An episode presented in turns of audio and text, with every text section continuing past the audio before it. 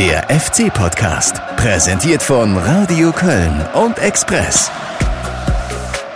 Herzlich willkommen, liebe äh, Zuhörer des FC-Podcasts. Heute mal ein bisschen ungewöhnlich. Normalerweise begrüßt euch zuerst der Guido, aber weil mich heute Morgen quasi äh, zum Aufstehen eine ganz traurige Nachricht erreicht habe, fange ich mal an. Mein Name ist Alexander Haupis. Wir haben den 22. Juni, äh, Montagnachmittag und ähm, ja, gestern ist der Bruder von Jonas Hector, Lukas, verstorben. Äh, eine Nachricht, die natürlich die ganze FC-Familie trifft wie ein Schock und auch uns nicht unberührt lässt. Ähm, Jonas hat ja gerade schon im April einen Schicksalsschlag mit dem Verlust seines väterlichen Freundes und Beraters Rainer Derber hinnehmen müssen.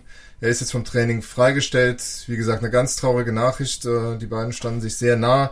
Und ich glaube, ähm, ja, das lässt auch den Guido nicht unberührt, nicht? Nee, und ich glaube, der ja, kann man auch gar nicht die richtigen Worte finden. Das ist äh, einfach so ein schwerer Verlust. Äh, da kann man nur annähernd erahnen, äh, wie sich jetzt Jonas Hector beziehungsweise die ganze Familie und auch die Freunde von Lukas Hector fühlen müssen. Also ich kann da nur sagen, ich ja, wünsche allen ganz, ganz viel Kraft, dass sie so gut es eben geht ähm, mit diesem großen Verlust ja, umgehen können und die Trauer bewältigen können. Und äh, ja, da rückt natürlich alles andere komplett in den Hintergrund. Wir wollten ja eigentlich ja mit einer schönen Nachricht starten, dass der FC endlich seinen Klassenerhalt unter Dach und Fach gebracht hat. Äh, so war unser Einstieg heute geplant, aber dann, wie gesagt, kam heute Morgen diese traurige Nachricht und ähm, ich glaube auch ganz, ganz viele Fans sind da zutiefst bestürzt und äh, wünschen Jonas Hector und seiner Familie viel, viel Kraft in dieser schwierigen Zeit.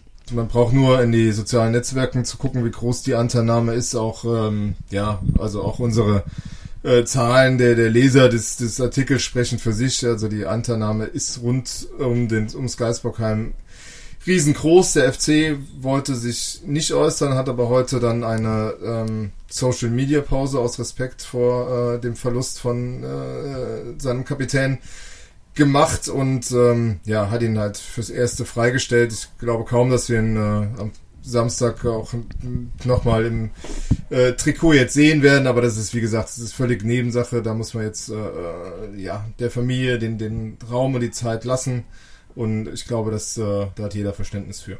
Ja, ich habe es ja auch schon angesprochen, der Fußball rückt da selbstverständlich komplett in den Hintergrund. Äh, dennoch ähm, es ist jetzt eine neue Folge des FC-Podcasts und wir haben auch wieder einiges ja. zu besprechen, denn der Klassenerhalt ist ja nun mal geschafft. Äh, Im Grunde gibt es auch keinen gelungenen Übergang äh, wieder zum Fußball hin. Deswegen machen wir einfach, würde ich sagen, jetzt mal einen äh, ganz harten Cut. Ja, und ja. sagen einfach mal herzlichen Glückwunsch FC zum Klassenerhalt. Sind wir ehrlich jetzt super happy, dass wir durchgekommen sind. Und wir spielen in der nächsten Saison wieder erste Bundesliga. Das ist die beste Nachricht für Köln. Ja, durch ein 1 zu 1 gegen Eintracht Frankfurt hat es der erste FC Köln dann doch noch mehr oder weniger aus eigener Kraft über die Ziellinie geschafft. Da war es dann egal, wie Düsseldorf spielt. Dieser eine Punkt hat noch gefehlt, um es auch rechnerisch sicher zu machen. Ja, ein Punkt, der zwischendurch auch auf wackeligen Füßen stand beim Heimspiel im Rhein-Energiestadion. Aber äh, Alex, ich glaube, wir sind uns da einig. Äh, Hauptsache, das Ding ist jetzt erstmal durch. Es gibt natürlich noch viel zu besprechen. Ja, warum hat es so lange gedauert? Aber ähm, das ist erstmal ein Erfolg. Das Ziel Klassenerhalt ist erreicht. Ja, klar. Also wenn man sich zurück äh, äh erinnert an den an den an das Spiel Union Berlin im Dezember, wo dann wo dann nachher kein Mensch mehr ähm, an den Klassenerhalt glaubte, dann ist das auch ein äh, Riesenerfolg, dass man jetzt irgendwie feiern kann. Ähm, es ähm, hat alles so ein bisschen zäh dann am Ende gewirkt und äh, ist halt ähm, ja, dann auch letztlich ist halt alles ein bisschen komisch, wenn du ohne Zuschauer da dann eine Laola machst, wenn, gut, der Trainer ist wenigstens standesgemäß ins, ins Entmüdungsbecken gefallen, aber viel mehr Feier war dann auch nicht. Äh, ja, ich glaube, alle sind jetzt froh, wenn das ganze Ding vorbei ist, aber ähm, erinnern wir uns zurück, wo wir standen im, im Winter, mhm. dann, dann ist es ein Riesenerfolg. Ähm, auch wenn es einige Abers gibt, die wir sicher in der Sendung jetzt auch noch besprechen. Aber erstmal herzlichen Glückwunsch, 1. FC Köln zum zum Klassenerhalt herzlichen Glückwunsch äh, Markus Gistol, dass äh, quasi dieses Himmelfahrtskommando dann erfolgreich abgeschlossen wurde. Auch herzlichen Glückwunsch Horst Held, der da die, sicher die wichtigen äh, kleinen Rädchen in, im, im Getriebe und die, klein, äh, die wichtigen Neuzugänge dann verpflichtet hat. Ähm, ja, und Glückwunsch auch der Mannschaft, dass sie sich in den entscheidenden Wochen dann am Riemen gerissen hat. Ähm, auch wenn sie jetzt auf der letzten Rille quasi äh, ins Ziel rollt. Ja, und Markus Gisdol und Markus Gisdol hat äh, sich, glaube ich, sogar die Eistonne gegönnt, äh, wenn ich ihn richtig verstanden habe im Interview nach dem Spiel gegen Frankfurt. Äh, das hatte er sich ja äh, schon vorgenommen, als er angetreten ist. Hat er gesagt, mhm. ne, wenn ich schaffe, mit dieser Mannschaft die Klasse zu halten, äh, dann äh, geht's einmal rein in die Eistonne. Äh, dementsprechend sah er dann von den, vor den Kameras auch aus. Aber auch da hast du ihm äh, direkt angemerkt, äh, das ging dem auch schon nah. Ne? Also das war schon ein sehr emotionaler Moment für ihn. Er ist ja sonst eher so ein, so ein nüchterner Typ und analysiert alles, bleibt immer sehr ruhig. Aber da hat er zumindest mal so ansatzweise durchblicken lassen, ähm, dass ihn die vergangenen Monate doch auch schon ganz schön mitgenommen haben. Vor allem dann auch auf der Pressekonferenz nach dem Spiel hat er ja auch so ein bisschen mal in mhm. sein Innenleben einen Einblick Einblick äh, gewährt und da hören wir noch mal kurz rein. Was bedeutet dieser Klassenerhalt für ihn ganz persönlich? Ja, einen unglaublich hohen Stellenwert, muss ich sagen, weil ja, ich hier auch wirklich am Anfang natürlich mit so äh, etwas Skepsis natürlich erstmal empfangen wurde, äh, aber nie, nie von den handelnden Personen und, und nie von der Mannschaft. Äh, aber ich habe immer gespürt, dass schnell äh, alle gespürt haben, wie wie ehrlich wir es meinen, ja, wie ehrlich unsere Arbeit ist, die wir hier abliefern wollen, was wir fußballerisch entwickeln wollen, wie wir dann auch Fußball gespielt haben. Und das passt, glaube ich, sehr, sehr gut zu unserem Club. Ja, interessante Einleitung auch von ihm, finde ich. Ähm, ich habe mich dann auch nochmal versucht, daran zu erinnern, äh, was wir so alles besprochen haben im ersten Podcast, nachdem äh, Markus Gisdol dann beim FC war. Und da haben wir das auch thematisiert, ne, dass da doch eine ich sag mal, so eine äh, Grundskepsis so im Umfeld war, was den Trainer betrifft und zum Teil auch äh, den Geschäftsführer Horst Held. Das hat er ja gerade angesprochen ne, in diesem Statement, mhm. ähm, dass da doch der ein oder andere erstmal überzeugt werden musste, äh, dass Gisdol der richtige Trainer ist.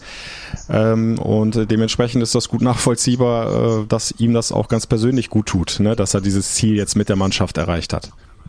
Ja klar, also die Mannschaft ja offensichtlich auch, weil ähm, äh, äh, die hat ja auch drei Spiele gebraucht, um mal dann irgendwie ins, ins, äh, äh, ins Rollen zu kommen unter ihm.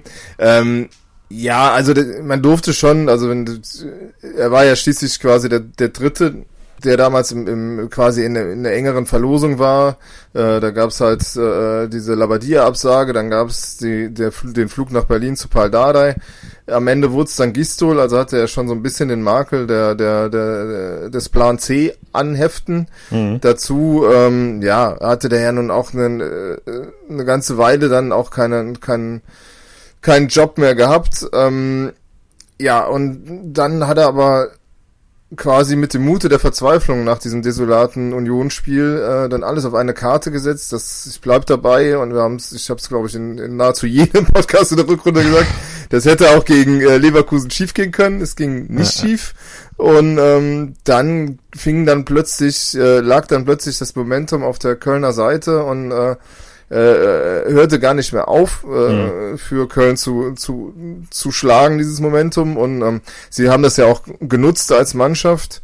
Äh, was er dann auch später sagt, ist halt, dass es durch Corona dann völlig abgerissen war, dieses Momentum. Und ähm, ja, ja. Äh, man dann am Ende aber auch konstatieren muss, dass halt äh, von der Saison, in die man reingegangen ist, und ich lese halt die ganze Zeit äh, das Ziel war der Klassenheit und man hat das Saisonziel erreicht, das stimmt ja nicht. Ne? Also wenn du dich an unseren ersten, zweiten, dritten Podcast erinnerst, das Ziel in dieser Saison war nichts mit dem Abstieg zu tun zu haben. Das haben nicht Gistol und nicht Held ausgerufen, aber vor Saisonbeginn, äh, sondern, ja, ja. Genau, vor Saisonbeginn. Ja, ja. Ich sage halt nur, wenn wir jetzt, Nach wenn wir jetzt einen Strich unter den nicht mehr als äh, genau, ja, das, nee, das ist, aber vor der Saison ist ja kann richtig, ich mich auch noch daran erinnern. Ja, hast du recht. Genau. Also wenn wenn wir halt äh, wenn wir halt einen Strich unter die Saison ziehen, muss man sagen, äh, man war kein normaler Aufsteiger, man hatte sicher andere Voraussetzungen als Union Berlin und der SC Paderborn. Man wähnte sich auch schon in anderen Sphären, hat das auch so formuliert. Man hat 20 Millionen Euro investiert und wenn man halt einen Strich unter die gesamte Saison sieht, muss man sagen, äh, sind die Saisonziele nicht erfüllt worden. Wenn man einen Strich unter die Gießdoll-Zeit zieht, muss man sagen, äh, oder Held und Gießdoll-Zeit sagen, dann ist alles erfüllt worden, was man sich vorgenommen hat, ja. auch wenn es am Ende dann sehr, sehr schleppend war. Aber es sind halt zwei Betrachtungsweisen, die man auch äh, A, was den Blick auf die Mannschaft angeht, haben muss und B, halt äh, auf den Blick, was die Zukunft angeht. ja, gebe ich, glaube ich. Ja, ja, gebe ich dir völlig recht. Ähm Inzwischen ist aber ja das Führungspersonal ja quasi fast komplett ein anderes. Also Trainer mhm. neu, Geschäftsführer neu, also der eine Geschäftsführer, mhm. Alexander Welle ist ja nach wie vor da und äh, Präsidium ja. neu. Äh, also das hat sich ja alles genau. in der in der Zwischenzeit geändert. Ähm, ich habe auch noch mal nachgeschaut. Ähm, also Bayer Lotzer muss ja nach dem elften Spieltag gehen. Da hatte der FC dann ja. sieben Punkte. Dann kam diese ja schwierige Anfangsphase von Markus Gisdol. Du hast es gesagt, der hat drei Spiele gebraucht. Du bist dann also nach dem 14. Spieltag äh, standest du auf Platz 18, letzter Tabellenplatz mit genau. acht Punkten. Also da kam noch ein Zähler dazu. Und jetzt der Schwenk äh, zur Aktualität, 33. Spieltag, bist du bei 36 Punkten. Ähm, das heißt, ähm, du warst damals vier Punkte hinter dem Relegationsplatz, auf dem stand damals schon Fortuna Düsseldorf und liegst jetzt sechs Punkte vor dem Relegationsplatz, auf dem ja immer noch nach wie vor die Düsseldorfer liegen. Also du hast quasi so ein zehn Punkte oder hast quasi zehn Punkte ähm, ja, gut, auch, gut gemacht, beziehungsweise genau. hast ja Düsseldorf auch überholt und äh, das mhm. jetzt mal für sich genommen, auch als Zahl, ist ja schon eine beachtliche Leistung. Und dazu ja. hat natürlich dann diese Wahnsinnsserie geführt, da bellt der Hund im Hintergrund, äh, von äh, zwischenzeitlich mal acht äh, Siegen in zehn Spielen. Äh, auch, mhm. auch nochmal äh, kurz einfach zur Erinnerung, habe ich auch nochmal gerade drauf geschaut. Äh, der FC war vor der Corona-Pause in der Rückrundentabelle auf Platz 4.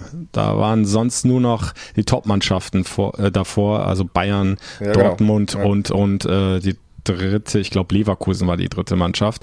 Also mhm. der, der FC hat ja wahnsinnig da performt. Und das zeigt einfach, was in dieser, in diesem Zeitfenster die Mannschaft mit dem Trainer äh, geleistet hat, ne? Also von Dezember ja. bis, bis in den März ungefähr rein. Ja, nun um jetzt äh, immer noch den Advocatus Diaboli zu spielen, äh, wenn du dann die Corona-Tabelle nimmst, dann bist du schon wieder 17. Ne? Also das ist halt irgendwie dann auch ja, wieder das, schwierig. das gehört dann, genau, genau. ich wollte jetzt nur erstmal äh, also ja, genau. mal, so nein, diese nein, positive gut. Entwicklung nochmal rausstellen, ja. Ähm, ja. die eben zu diesem Ziel Klassenhalt geführt hat. Also es war ja Dazu, unfassbar das, wichtig. Du musstest ja im Grunde so eine Serie auch hinlegen, sonst hättest du klar. einfach keine Chance mehr gehabt. Und da brauchst du natürlich auch dann eben dieses Glück, sind wir wieder bei dieser Leverkusen-Szene, die du immer wieder gerne ja. ansprichst. Ne? Ohne das äh, wäre es einfach auch nicht gegangen. Also der, der FC brauchte da auch, auch das Spielglück auf seiner Seite, um das, um das zu schaffen. Das hat er halt ähm, in der Abstiegssaison ja. äh, nicht ganz so gehabt, äh, beziehungsweise da war es natürlich noch, noch aussichtsloser. Da war, waren es ja nur irgendwie vier Punkte oder was vor der Winterpause. Ich weiß mhm. gar nicht mehr. Also das war ja ganz grauenhaft. Ne, also das äh, der, der, der ganz, ganz, ganz, ganz äh, positive Teil der Geschichte. Genau.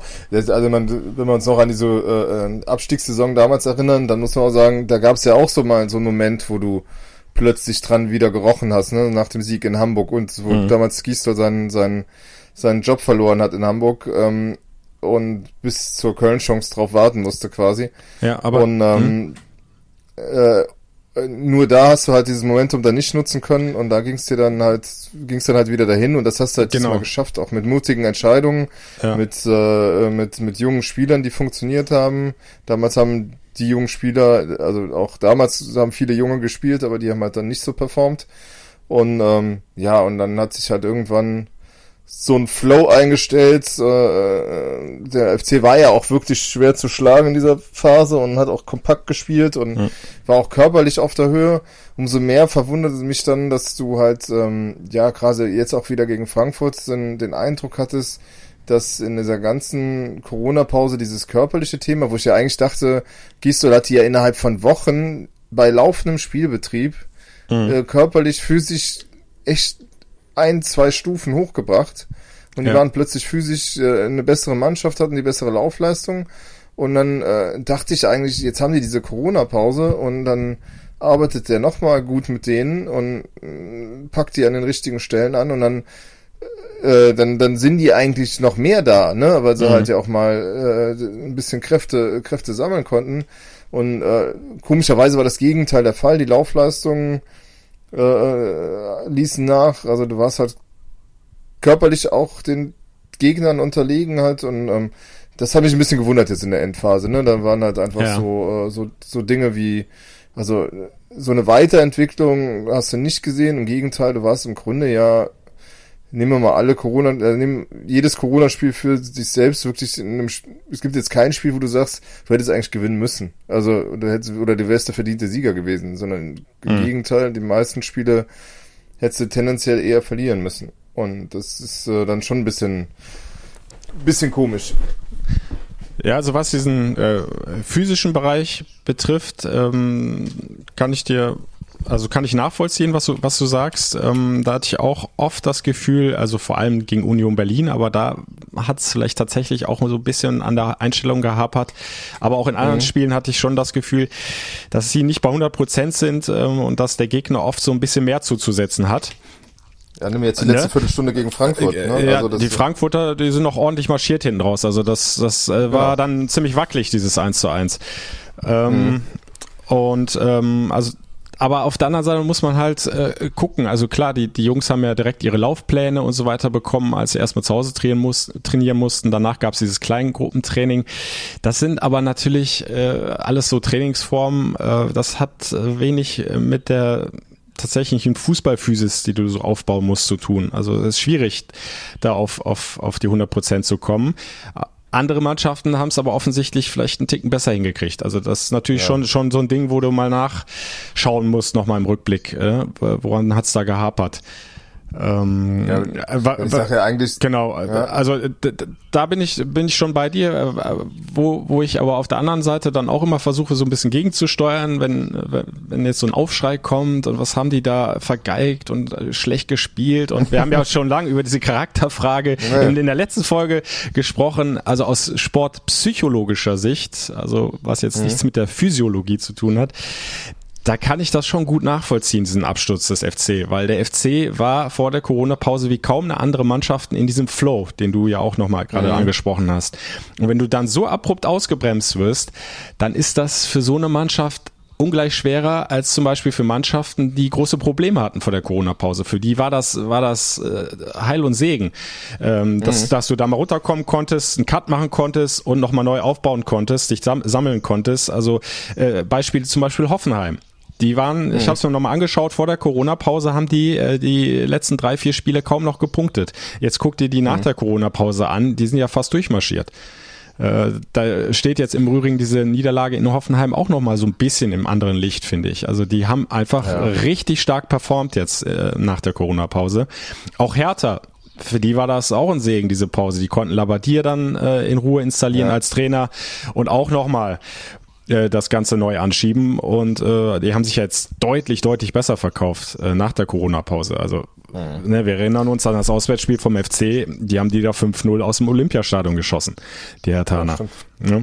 Ja. Ähm, also, also da, äh, was diesen Punkt anbetrifft, äh, ich will jetzt nicht sagen, musste man damit rechnen, dass der FC jetzt so wenig punkt, äh, das nicht. Und sie hätten mhm. auch Dinge besser machen können und vielleicht auch müssen, aber ich finde, das kommt nicht so, das ist schon ein, ein wichtiger Faktor, den muss man ja. einfach mit einbeziehen. Und, und der kommt nicht von ungefähr und der ist auch gut nachvollziehbar, zumindest für mich. Und ähm, ja, also da, da gebe ich dir recht, ja. also man muss ja auch sagen, die Hoffenheimer sind natürlich auch gewöhnt, äh, nicht vor Fans zu spielen, oder vor wenigen zumindest, äh, während der FC ja wirklich auch äh, von der Wucht des Rheinenergiestadions dann so ein bisschen profitiert immer oder von diesen von dieser von dieser wahnsinnigen Unterstützung auch auswärts. Und das das ist natürlich was woran du dich als äh, FC-Profi dann aufrichtest und was dir dann fehlt mhm. in, in, in, Spielen, um halt vielleicht die letzten paar Prozent dann nochmal rauszukitzeln. Ja, ja, aber, aber, äh, aber ganz kurz nur, aber ich meine nicht nur die Fans, also auch die haben unheimlich viel Energie dazu beigetragen für ja. diese Aufholjagd, aber die Mannschaft hat ja auch aus sich heraus eine unfassbare Energie dann entwickelt, ne? Und ja, äh, dadurch bist du halt in diesem Flow und wenn dir da mhm. auf einmal von jetzt auf gleich der Stecker gezogen wirst, wird, dann dann, dann äh, ja, fällst du erstmal ganz tief runter und dann ist es schwierig, da äh, wieder auch nur annähernd irgendwie an dieses Niveau ranzukommen. Das ist ja, auch, glaube ich, das, was der Trainer nach der PK ähm, vor allem ansprechen ja. wollte. Ne? Dieses unheimlich hohe Energielevel, was die Mannschaft vor der Corona-Pause hatte, da ist sie dann ja brutal runtergezogen worden und dann ja. war es äh, einfach ganz schwer auch vom Kopf her, ähm, da wieder auf Spur zu kommen. Ja. ja, ich habe mal lange mit Rudi Völler über irgendwie, das ist schon 15 Jahre her, über das Momentum geredet und wie so ein, wie so ein Momentum wirken kann und da fühle ich mich dann immer in so, so Diskussionen dran zurückerinnert, weil wir dann irgendwann zum Schluss kommen, dass so ein Momentum ein ganz schön unstetes Ding ist und jederzeit wieder kippen kann und beim mhm. FC war es halt wirklich dieser Break, der es halt zum Kippen gebracht hat. Ähm, ja, und äh, man muss halt nur irgendwie drauf schon irgendwie hinwirken, dass du äh, äh, mit Blick jetzt über das Saisonende hinaus äh, Wege entwickelst, wie du halt ähm, ja, sagen wir mal, unabhängiger vom Momentum wirst, ne? Also dass du halt irgendwie ja, ja. ein gewisses, also Gisol hat's ja auch mal gesagt, dass du ein gewisses Grundlevel hast, dass du abrufst, dass du immer abrufst und äh, äh, äh, dass es halt schwer macht, dich zu schlagen. Ich meine, jetzt mal allen voran die, also nehmen wir mal irgendwie äh, ich glaube, die Freiburger sind so eine Mannschaft. Die haben halt so ein gewisses Level, wenn du, wenn du das bezwingst, dann ja, dann äh, kannst du, äh, dann wirst du die auch schlagen. Und da muss der halt der FC halt jetzt irgendwo hinkommen, dass dass man halt äh, ja so, so eine gewisse Leistung immer abruft und dann nicht zu zu einfach zu schlagen ist. Wobei selbst das äh, muss er ihnen ja zugute halten. Gewehrt haben sie sich ja immer, also so richtig abschlachten lassen haben sie sich in keinem Spiel, kamen immer ja. noch mal ob jetzt in Hoffenheim oder in Leverkusen, dann plötzlich noch mal ran, wo du schon sagtest, wo du die auf, wo du keinen Pfifferling auf die mehr gesetzt hättest, ne, wo dann plötzlich dann doch wieder noch so ein Punktgewinn in der Luft lag. Und ähm, ja. ja, und da, da muss man halt schon sagen, das ist dann auch wieder okay halt. Und äh, ja, gen genau, letzten Endes, ja. ja, letzten Endes ist der Klassenhalt dann auch verdient, wenn du mit so einem Abstand äh, äh, die Klasse hältst. Und äh, wo man halt jetzt auch mal sagen muss, mit, mit, Blick auf nächsten Samstag, ist es ja äh, alles andere als ein goldener Ananas-Spiel, sondern es geht um richtig noch was, weil du halt ähm, ja noch Zwölfter werden kannst, was natürlich dann auch in Sachen Saisonziel nochmal eine andere Aus-Endplatzierung wäre, ja. wenn du da gewinnst. Und äh, kannst sogar noch Elfter werden, glaube ich, rechnerisch. Aber sagen wir mal, du wirst, wirst, würdest da nochmal gewinnen, mit einem Sieg Zwölfter werden. Und die Augsburger würden auf Platz 15 hängen bleiben. Dann würdest du nicht nur Werder, sondern auch Augsburg in der TV-Tabelle überholen, was halt nochmal so rund roundabout 5 Millionen Euro für die nächste Saison bedeuten würden, was wo man dann sagen muss, angesichts der finanziellen Schwierigkeiten, die sich jetzt auftun, äh, natürlich ein Segen wäre. Ja, definitiv. Und du hast natürlich eine extrem große Verantwortung der Liga gegenüber, weil je nachdem, wie die Düsseldorfer dann bei Union Berlin spielen, könntest du mitentscheiden, mhm. wer denn jetzt direkt runtergeht, wer Relegation spielen darf. Also auch da hast du eine große Verpflichtung, da nochmal alles reinzuhauen, aber auch aus eigenem Interesse, hast ja ein paar Punkte jetzt angesprochen, äh, ja. wäre das schon äh, was wert, da, äh, da nochmal zu punkten und vielleicht dann doch noch ja. den ersten Nach-Corona-Sieg zu holen. Äh, ich wollte nur noch, noch mal ganz kurz einhaken, du sagtest, also der FC hat sich ja nie abschlachten lassen, ähm, ist mir auch nochmal wichtig, das irgendwie festzuhalten. Ähm, du hast vorhin auch, glaube ich, einmal erwähnt, äh, der FC hätte theoretisch auch jedes Spiel verlieren können. Äh, also gebe ich mhm. dir völlig recht. Aber auf der anderen Seite waren auch immer Phasen in, in, fast jedem Spiel, äh, wo der FC halt mehr hätte holen können. Ne? Also es, ist, ja, stimmt. Es ja. war immer so so ein Wechselspiel. Ähm, es gab immer wieder Phasen im Spiel, wo, wo du sagst, da war ist der Gegner klar besser gewesen, aber dann kam der FC dann plötzlich wieder ran, hat sich zurückgekämpft und hatte auch so seine Momente, wo er das Spiel für sich hätte entscheiden können oder zumindest nochmal äh, an einen Unentschieden rankommen können. Siehe Hoffenheim, ne? zum Beispiel mit diesem ja, genau. verschossenen ja. Foul-Elfmeter von äh, Marc Uth. Ja. Also äh, auch da, aber das haben wir jetzt wirklich ausführlich thematisiert in der letzten Folge, ähm, stelle ich da nochmal großes Fragezeichen hinter äh, den Vorwurf, äh, ja, schwieriger Charakter bei dieser Mannschaft. Aber das wollen wir jetzt auch nicht äh, ja, ausleiern dieses überstrapazieren. Thema. überstrapazieren, genau. genau. Ähm, ja, wichtig wird halt zum einen, denke ich, sein, äh, sich zu fragen, warum sind wir überhaupt in diesem ersten Drittel der Saison in diese extrem brenzlige Lage gekommen? War es nur der hm. Trainer äh, in Kombination mit dem Geschäftsführer oder hat das auch was mit der Mannschaft zu tun? Äh, mit der Kaderzusammenstellung. Ähm, also es ist vielleicht ein bisschen einfach, das jetzt nur auf Achim Bayerlotz abzuschieben. Ich meine, der hat es nee, ja jetzt immerhin auch, auch äh, mit seinen Mainzern geschafft, ja. die Klasse zu halten. Also äh, da würde ich jetzt nicht behaupten, dass der nichts kann. Ähm, und, und wir haben ja auch damals immer konstatiert in, in vielen Podcast-Folgen ähm, nach den Spielen, die der FC zwar dann verloren hatte, aber wo er in vielen Phasen eigentlich eine gute Partie gemacht hatte, nur irgendwie ja, kam nichts dabei rum. Das war ja oft das große Problem, ja. ne, in den ersten Spielen. Ja. Ähm, war halt so ein bisschen äh, brotlose also, Kunst. Genau, ne? ich glaube, es wäre ja, zu einfach zu sagen, äh, ja, diese sieben Punkte nach elf Spieltagen, äh, das lag nur an Achim Bayerlotzer. Also, da muss man, glaube ich, schon noch ein bisschen tiefer gucken und haben wir da alles so richtig zusammengestellt beim Kader. Klar, Horst Held war damals noch nicht am Ruder. Äh, aber äh, mit Blick dann auch auf die nächste Saison, wo muss was verändert werden, äh, ja, musst du dir ja diese Fragen stellen. Und äh, ja, sicherlich auch so ein bisschen ja. dann einfach nochmal äh, ja, diese Thematik Mannschaftsgefüge, ähm, mhm. Leader auf dem Platz, also wer gibt da den Ton an, hast du genug Leute, die eine Mannschaft mitreißen können und und und, das sind ja auch immer wichtige Faktoren. Ja, und da, also gut, bei diesem Leader auf dem Platz, da sind wir bei der, auch wieder in der Nähe der Diskussion vom letzten Mal, dass äh, die Führungsriege dieser Mannschaft vielleicht eine andere werden soll, aber es gab sicher halt einfach auch äh, äh, Fehleinschätzungen, was die, was die Neuzugänge anbetrifft. Also das eine Missverständnis, Bürger Verstrata hat sich ja mhm. schon mal quasi erledigt jetzt. Der ist halt jetzt äh, ja zu Royal Antwerpen ausgeliehen mit einer Kaufoption bei einer gewissen Anzahl von Spielen. Ähm, ja, und du musst halt irgendwie, ähm, es gibt ja noch den, den ein oder anderen im Kader, den ja. du halt einfach für den du einfach keine Verwendung hast. Ja. Ich meine, Kingsley, Schindler hat kaum. Kingsley Schindler hat sicherlich auch nicht das genau. erbringen können, äh, Niklas, was man sich erhofft hatte. Niklas von Hauptmann ihm. hat nie eine Rolle Niklas gespielt Hauptmann, halt, ne?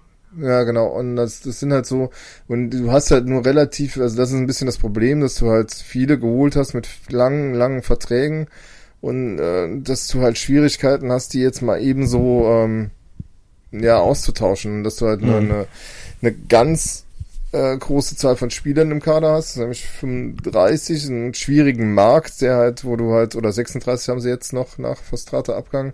Jetzt wird Horn, Janis Horn wahrscheinlich in Hannover bleiben, dann wäre das, wäre das, wären wir bei 35, aber äh, 10 plus die, die du holen willst, musst du halt sicher noch loswerden, auch wenn Alex Werle jetzt am Sonntag gesagt hat, dass man unter Umständen aufgrund der englischen Wochen den Kader ein bisschen größer plant, vielleicht mit 26, 27 Spielern. Mhm.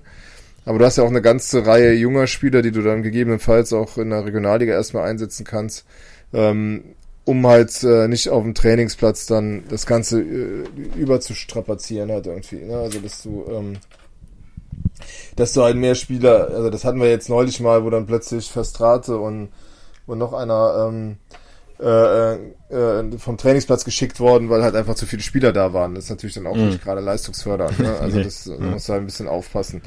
Das ist auch für die, für die Psyche von den Jungs halt irgendwo. Und ähm, nee, da wartet viel, viel Arbeit im Sommer halt auf die, auf die sportlich Verantwortlichen, auf den Kaderplaner Frank Ehlich, der ja auch quasi auch den weiten Teilen für die Zusammenstellung dieses alten Kaders mitverantwortlich ist und halt äh, Horst Held.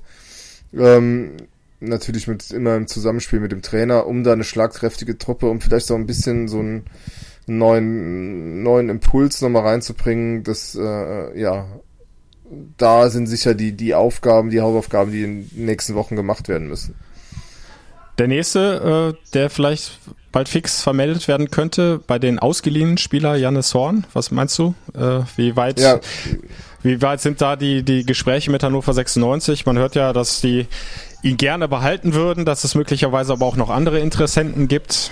Janis Horn, ja sicher. Ähm, Hannover 96 will ihn unbedingt weiter behalten. Angeblich soll es auch andere Interessenten geben, weil er sich wirklich ganz gut entwickelt hat. Alex Werler hat mir letzte Woche gesagt, genau das ist ja das, was du äh, äh, dir erhoffst von dem Spieler, dass er sich irgendwo, wenn er, wenn du so eine Ausleihe machst, dass er da gut spielt und dann halt auch noch andere Interessenten auf den Plan treten. Aber ich glaube, dass es am Ende, ähm, Gary Zuber und Horst Held sind ja auch äh, freundschaftlich miteinander verbunden. Er war lange mhm. der Assistent vom, von, von Held, äh, dass die da am Ende eine Lösung finden werden, um den dann da zu lassen. Viel Geld hat Hannover nicht, aber vielleicht können sie zumindest äh, den vielleicht nochmal für ein Jahr ausleihen und wenn sie dann den angepeilten Aufstieg geschafft haben, dann vielleicht äh, den fest verpflichten. Wenn natürlich jetzt einer um die Ecke kommt und sagt, ich will den unbedingt planen mit dem und kauft den direkt, dann mhm. würde der FC sicher im Zweifel verkaufen.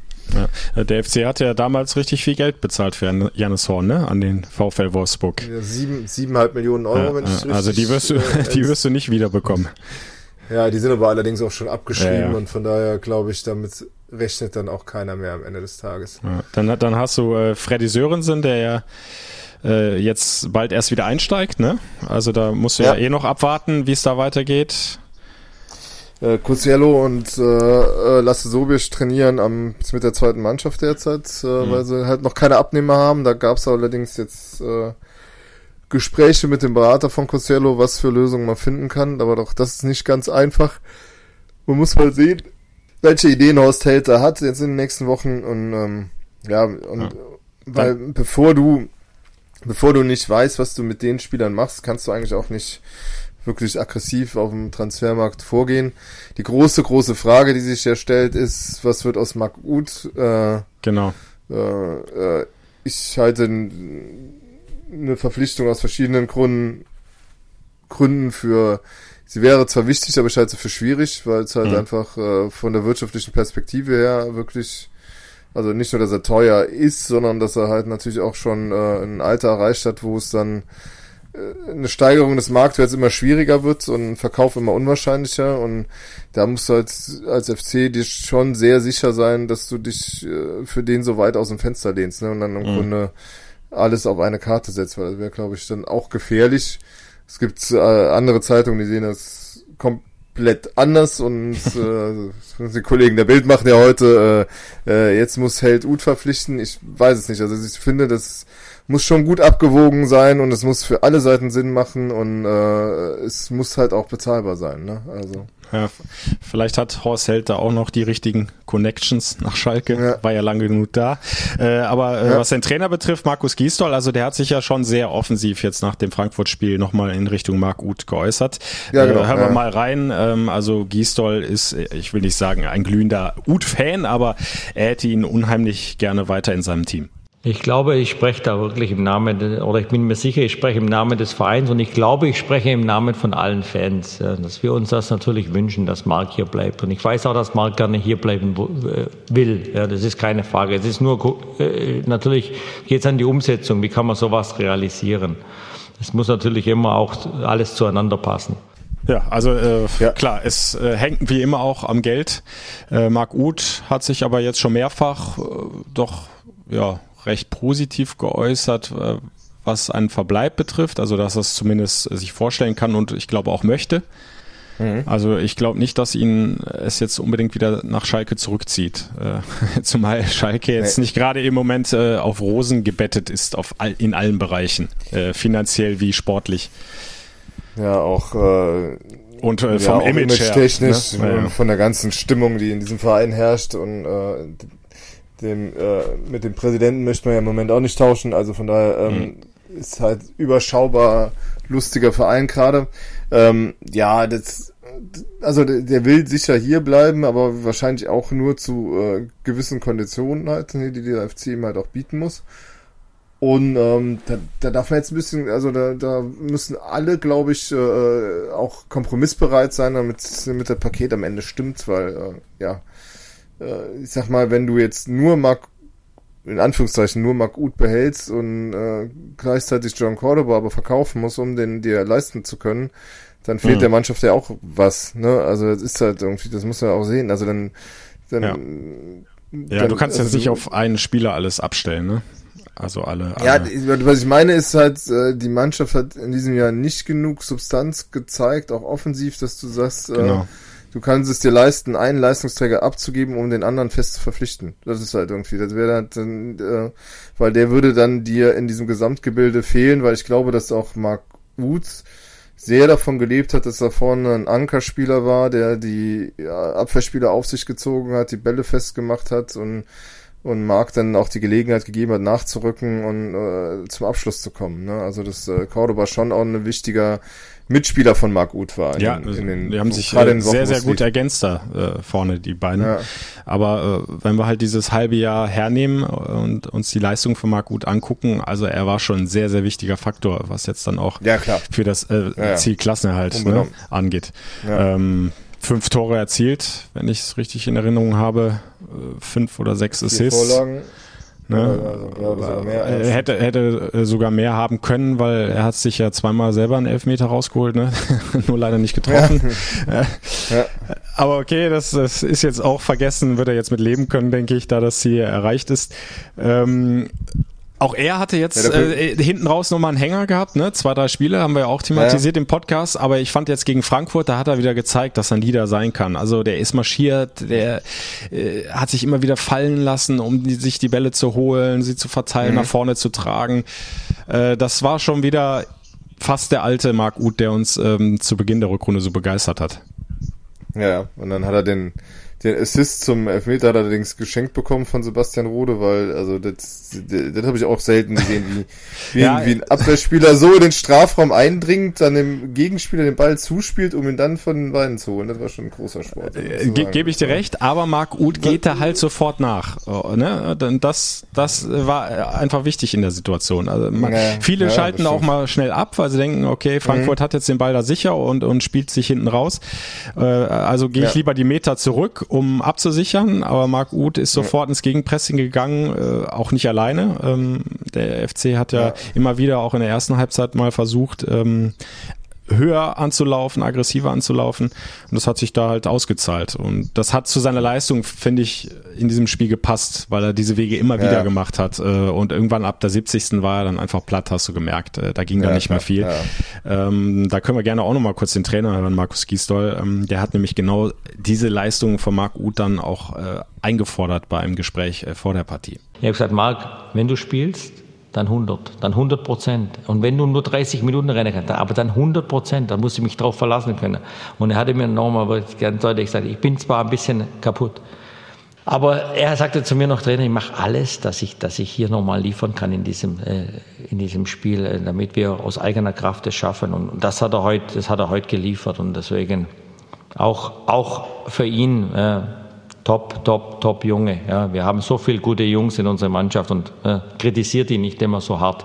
Die meinen es alle gut. Ja, die, die wollen alle Gas geben. Die wollen alle am liebsten jedes Spiel gewinnen. Und alle Spieler tun auch alles dafür, dass sie spielen können und dass sie am besten für den FC Köln immer erfolgreich sind. Deswegen seid nicht immer so hart mit ihnen ja, hinten, äh, hinten raus nochmal ein Plädoyer äh, für die komplette Mannschaft. Äh, aber diese 100 Prozent, die äh, Markus Gisdol eingefordert hat vor dem Spiel gegen Frankfurt, äh, die hat Marc Uth dann auch geliefert mhm. und ähm, wir bekommen ja immer in der FC-Doku zumindest mal so einen kleinen Einblick dann auch in die Kabine in der Halbzeitpause äh, ja. und auch da äh, fällt schon auf, dass zum Beispiel neben dem Kapitän Jonas Hector auch Marc Uth einer derjenigen ist, die mal den Mund aufmachen und nochmal versuchen, die Mannschaft irgendwie mitzureißen, beziehungsweise halt nochmal die richtigen Worte mitzugeben.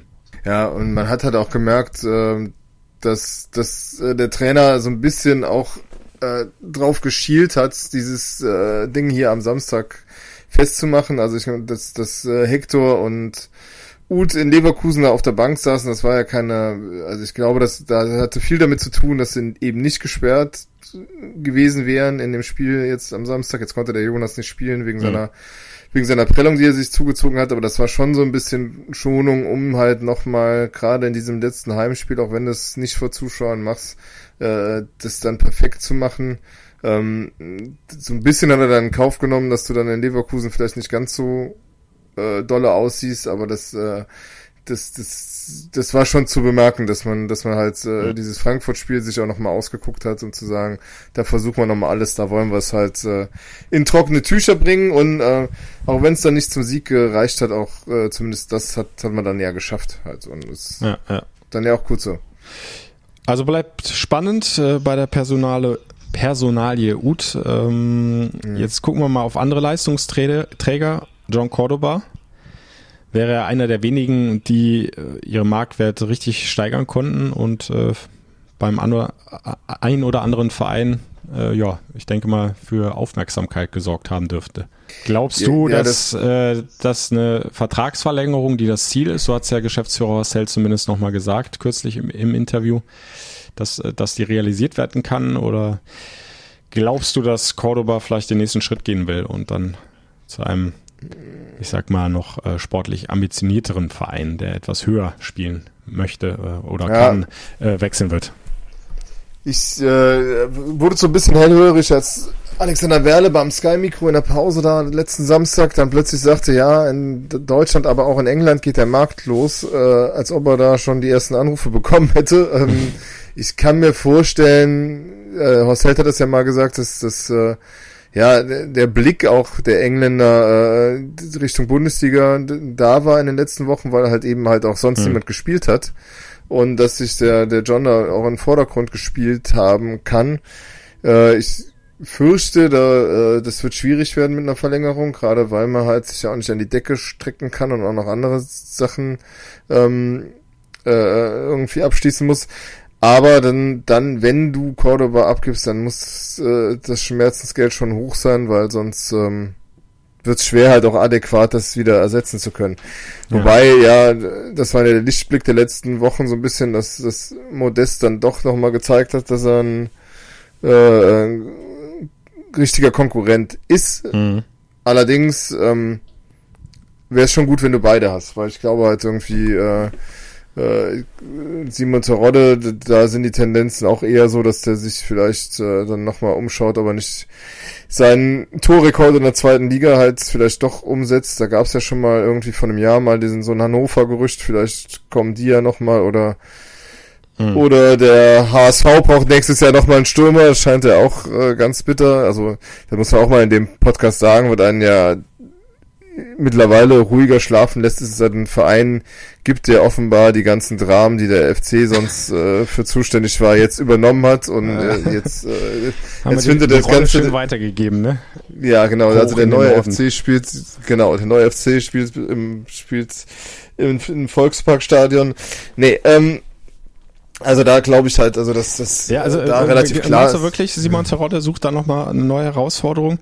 Ich hatte, ja, der hatte immer gesagt, dass er diesen Gefühl, der, der, das soll seine letzte Station hier sein, weil er sich ja auch sehr heimisch fühlt. Der ist ja auch äh, Familienvater und äh, hatte ich so das Gefühl, also wenn jetzt nichts Gravierendes dazwischen kommt, und, äh, dann, dann, dann will er schon hier gerne seinen fußballerischen Lebensabend verbringen, sage ich mal.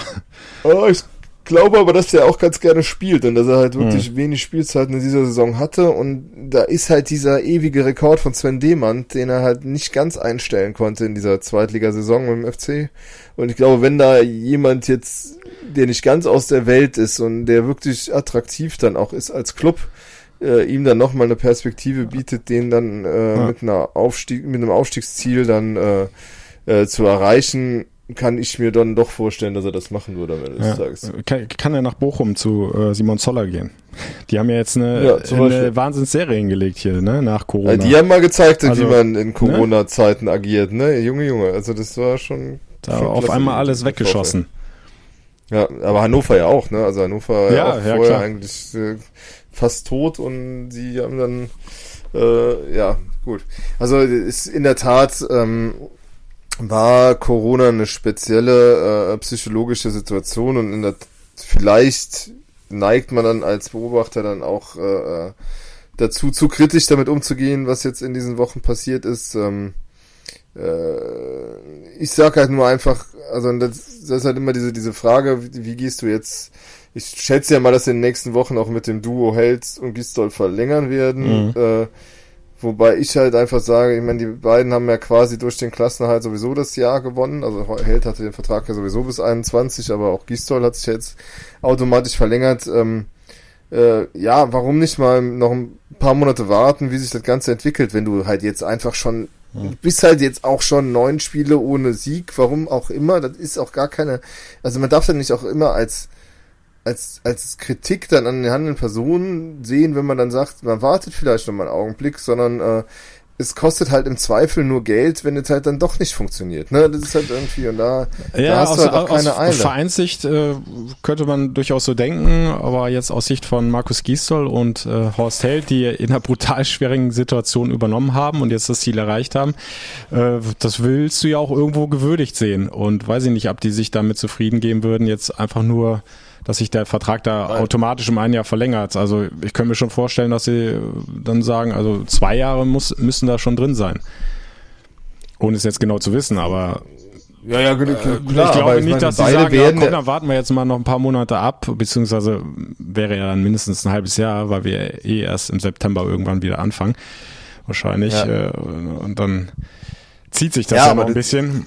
Ist, also, halt, ist halt immer die Frage, also beide werden ja eine Rettungsprämie in ihrem Vertrag haben, beide werden ja auch, äh, haben ja wie gesagt dann, also gerade Gistol noch das Jahr zusätzlich gewonnen, das ist mhm. ja auch alles jetzt schon mal nicht nix, ne? Also klar kannst du jetzt sagen, gut, wir würdigen das, äh, aber das, gut, ich, ja, also mit Sicherheit haben die ein Interesse dran und äh, vielleicht auch fordern sie auch mit Recht eine Verlängerung. Mhm. Ähm, auf der anderen Seite, ja, weiß ich nicht, äh, hat der FC, gerade weil du ja auch wirtschaftlich überhaupt nicht weißt, wie es weitergeht. Also hast ja. du Zuschauereinnahmen in der neuen Saison, kannst du überhaupt die ähm, äh, wirklich guten Gewissens die Dauerkarten äh, äh, Dinge abbuchen. Also kannst du, äh, also weil, und das ist ja schon mal ein richtiger Batzen Geld dann, wenn du halt mhm. 25.000 Saisonkarten verkaufst, aber wenn du halt, äh, wenn jetzt sich das, oder, also man darf ja derzeit durchaus befürchten, dass eine zweite Welle ranrollen könnte, wenn man ja. alle das sieht, was so in Gütersloh und so passiert, dann ist halt die Frage, kannst du wirklich guten Gewissens von äh, davon ausgehen, dass du in der Hinrunde überhaupt Spiele mit Zuschauern haben wirst und äh, äh, ja, und da muss man halt irgendwie auch sehen, mh, dass es da Gründe geben könnte, wo du sagst, wir warten erstmal ab, wie sich die wirtschaftliche Situation in allen Bereichen äh, entwickelt. Mhm. Auf der anderen Seite wirst du auch immer einen Trainer brauchen, du wirst immer einen Manager brauchen. Also, ähm, naja. äh, ne, also das, äh, die zwei Posten, Positionen werden auf jeden Fall besetzt sein müssen. Wenn man jetzt überzeugt ist, dass die beiden auf Dauer die richtigen sind, kann man dann auch sagen, äh, wir verlängern bis, was weiß ich, 22 oder 23, wie auch immer. Ja, also so mein Gefühl ist, dass, dass die äh, Zweijahresvertrag bekommen also das heißt jetzt nächste Saison und noch eine Saison obendrauf. Also plus eins sozusagen, äh, statt ja. dem, was sich automatisch ja eh verlängert. Ähm, aber äh, es ist ja Du hast es gerade auch nochmal angesprochen, jetzt äh, nicht nur was die Trainerfrage und äh, Managerfrage betrifft, äh, dann eben auch für Horst Held ist es ja, also es sind noch so viele Fragezeichen im Raum, ne? da jetzt irgendwie seriös eine Kaderplanung anzugehen. Äh, du hast jetzt die ja, Zuschauer ja auch nochmal angesprochen, wo kein Mensch weiß, äh, starten wir die nächste Hinrunde wieder mit Fans oder nur mit 5000 oder 10.000, was ja immer noch relativ wenig wäre, wo dir immer noch viele Einnahmen wegbrechen oder sogar ganz ohne Fans, weil die zweite Welle auf uns zurollt. Ähm, dann ähm, ziehen ja jetzt einige Ligen jetzt erst nach oder haben gerade wieder angefangen, äh, so dass mhm. dieser ganze Markt ja erst äh, sich, ja, weiß ich nicht, in ein, zwei Monaten so richtig entwickelt, äh, dass du überhaupt ja, weißt, wann, wer, wer, wann, wer, wann, wer, wer ist zu haben, äh, ja. wer sucht eine neue Herausforderung, äh, wo wollen die Vereine einen abgeben und, und, und. Äh, es ist ja so unübersichtlich im Moment noch. Äh, ja. Also da ziehe ich den Hut vor jedem Manager, da, da äh, irgendwie ja. einigermaßen was Planbares auf die Beine zu stellen.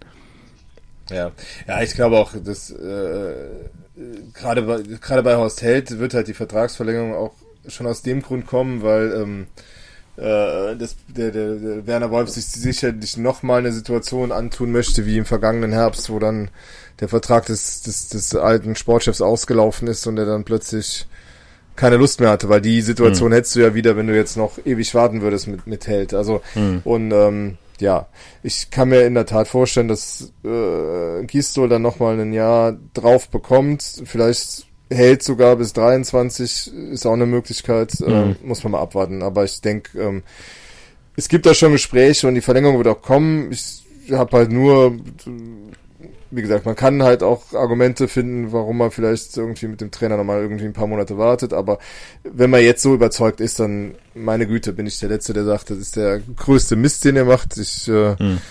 wollte nur eine mahnende Stimme sein in diesem Moment. Ja, ist ja auch, ist ja auch äh, legitim und auch nachvollziehbar. Also die, die Perspektive kann man ja durchaus einnehmen.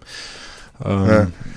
Ähm, äh, und was, äh, was aber ja auch noch ein äh, Faktor ist, den wir noch nicht so angesprochen haben, jetzt in diesem ganzen, ja, auch Wirrwarr, was die äh, Kaderplanung betrifft, ähm, mhm. der Ver der FC äh, und sicherlich auch andere Vereine äh, wird mehr denn je ja fast schon gezwungen sein, weiter auch auf Talente ne, zu setzen aus der eigenen Jugend. Äh, was er jetzt mhm. auch schon erfolgreich getan hat äh, mit mit mit Katterbach, Jakobs, Thielmann, äh, Lemperle war zumindest ein paar Mal jetzt im Kader. Ähm, da sind noch einige andere vielversprechende Talente in der Hinterhand, ähm, ja, die jetzt Jahr für Jahr hochkommen könnten. Ne? Genau. U17 wieder ganz stark unterwegs, ähm, waren auf dem Weg, da Meister zu werden. Mhm. In der U19, U19 äh, sind Talente vorhanden. Ähm, also den Weg musst du ja äh, weitergehen und jetzt mehr denn je, ne? In, in dieser ja. Ja, undurchsichtigen äh, Lage durch, durch Corona. Ja, man darf nur nicht von den Talenten zu viel verlangen. Also das hast du jetzt auch in der in dieser Corona-Phase gesehen, dass gerade die Jungen da doch große Probleme hatten teilweise, mhm. die, die Situation anzunehmen und jetzt zu erwarten, nur weil du Volo der einen Profivertrag gibst oder Lemperle oder wem auch immer, dass die jetzt irgendwie äh, in den tragende Säulen nächste Saison sein nee, werden. Nee, das nee, ist das, natürlich das auch, nicht, ne? also, da, also es kann, kann nicht jeder direkt so eine Rolle spielen, wie das Katterbach und Jakobs äh, getan haben. Und auch die haben ihre Auszeiten gebraucht, ne? Oder, ja. oder sich genommen. Und dann hast du, also Jakobs zum Beispiel hat extreme Schwierigkeiten nach dieser Corona, bei ihm ja eine Corona-Infektionspause, dann äh, äh, kam zwar nahezu jedes Mal, aber hatte dann doch so seine Probleme, dem Spiel seinen Stempel aufzudrücken. Dann, ähm, mhm. ja, Katterbach hat auch so ein bisschen mit der Situation, an der Situation zu knabbern gehabt, ein paar Spiele lang. Und da, ähm, ja, aber die Jungs haben, werden natürlich auch durch diese Situation gereift sein jetzt wieder und werden mhm. vielleicht nächste Saison schon mal einen Schritt weiter sein. Und dann bei den anderen musst du halt auch behutsam aufbauen, denn ganz ohne Erfahrung, ganz ohne Klasse Spieler wird's nicht gehen. Ähm, Außerdem äh, musst du ja auch sagen, du hast halt einen, einen relativ mhm. teuren Kader, den du halt irgendwie, ähm, ja, also da, da ist dich ja auch der, der Punkt, dass du da irgendwann auch mal hinkommen musst, dass du Transfererlöse erzielst. Und das geht halt nur, indem du Spieler weiterentwickelst und das geht am einfachsten dann, ja, wahrscheinlich mit den Jungen werden spannende Wochen, die da jetzt äh, auf uns zukommen. Äh, wir behalten das für euch weiter im Auge, was sich beim FC tut auf der Trainerposition, Managerposition und äh, bei der Kaderplanung. Aber ein Spiel haben wir ja noch vor der Brust, auswärts bei Werder Bremen und wir haben es äh, vorhin schon angesprochen. Das kann nochmal ein richtig wichtiges werden. Zum einen, weil der FC sich mit einem Sieg in der Tabelle verbessern könnte. Da geht's ja dann auch um äh, um Geld, äh, was dann noch zusätzlich in die Kasse kommen könnte. Mhm. Aber es geht ja auch sportlich vor allem darum, wer steigt direkt ab, wer spielt Relegation, Bremen oder Düsseldorf. Und da könnte der FC ja so ein bisschen das Zünglein an der Waage sein. Ähm, glaubst du, die, die Jungs, äh, also sie müssten ja eigentlich, aber glaubst du, die, die, die packen das jetzt nochmal hochzufahren und, und dann nochmal was rauszuhauen in Bremen? Was sie sagt ihr dein Gefühl? Sie müssen natürlich alten Freunden wehtun, ne? Also da sind ja mit Leo Bittencourt, ja. Kevin Vogt und Julia Osako drei Ex-Kölner vor äh, in Bremen jetzt die im Grunde, äh, also gerade Leo dürfte ja so ein bisschen sein Déjà-vu erleben, weil die Saison doch ähnlich verläuft wie die beim FC vor zwei Jahren hm. und niemand geglaubt hätte, dass sie so weit unten reinrutschen. Ich glaube, dass die schon nochmal Gas geben werden, um einfach, ähm, ja, einfach diese, diese, diese, diese Ziele zu erreichen und auch, äh, auch vielleicht halt mit einem mit einem äh, Erfolg dann die Saison abzuschließen, auf Platz 12, wie gesagt, habe ich eben schon mal gesagt, sehe das dann alles noch, noch mal viel besser aus. Du könntest, gehst mit einem ganz anderen Gefühl in die Sommerpause. Mhm. Das wäre es wert, nochmal Gas zu geben. Ähm, ja, wahrscheinlich werden sie auf Jonas Hector verzichten müssen, so wie es äh, Stand jetzt aussieht. Ähm, aber da, da, da sind jetzt andere Dinge wichtiger. Und trotzdem, ähm, ja, hoffen wir alle, dass sie nochmal noch mal ein richtig gutes Spiel abliefern ich traue es ihnen jedenfalls zu, wenn die, ja. wenn der Aufwärtstrend, der gegen Frankfurt zu sehen war, halt jetzt einfach nochmal ein bisschen weitergeht. Ja, und äh, der Trainer Markus Gisdol hat das ja auch direkt nach Frankfurt äh, schon angesprochen. Äh, da steht der FC in der Pflicht, da, da müssen die Jungs nochmal was leisten. Ich glaube auch, dass sie das versuchen werden. Hoffentlich können sie es dann auch umsetzen. Und ähm, was vielleicht dann auch so ein bisschen in die Karten spielen könnte, also Werder Bremen muss ja schon eigentlich brutal offensiv da äh, zu Werke gehen. Denn es könnte ja die Konstellation entstehen, dass Düsseldorf einen Punkt holt bei Union Berlin. Und dann müssten die ja ein paar Tore aufholen. Ich glaube, vier sind's, vier Tore, die ja. dran sind. Also da müssen sie hoch gewinnen gegen den FC, um noch auf die, auf den Relegationsrang zu springen. Ähm, Florian Kohfeldt hat zwar gesagt, also wir werden jetzt keine sechs Stürmer aufstellen, aber klar, wir müssen volle Offensive spielen da gegen den FC. Und da ergeben sich dann natürlich Möglichkeiten zum Kontern, ne? Und vielleicht können sie da nochmal ihre alten Waffen rausholen, ne? die mhm. wir so oft gesehen haben vor der Corona-Pause, über Schnelligkeit über die Außen da nochmal durchzubrechen und dann schnell zu kontern und dann vorne dem Cordoba einen auflegen oder Marc Uth, wem auch immer. Mhm. Also ich, es könnte ein sehr, sehr äh, intensives, aber auch unterhaltsames Spiel werden, weil die Ausgangslose, ja, äh, Ausgangslage ja. ein, ein, das einfach hergibt, ne?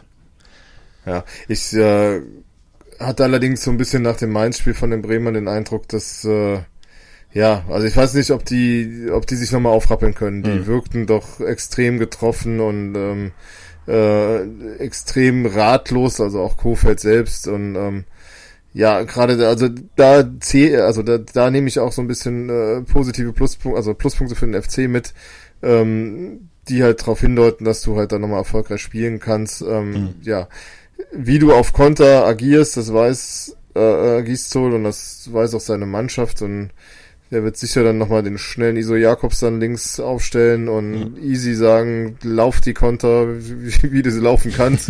Es wird nur richtig heiß werden. Ähm, ja, genau. Ich, äh, also da, da darf man echt gespannt sein. Also ich, wie gesagt, also ich kann, würde mich nicht wundern, wenn der FC da, äh, sagen wir, so ein wildes 4 zu 3 holt, würde ich mal. Ja, also dein Tipp, äh, Düsseldorf spielt Relegation und Bremen geht direkt runter? Ja, und dann äh, steigt Heidenheim auf. Echt? ja. Böser Tipp.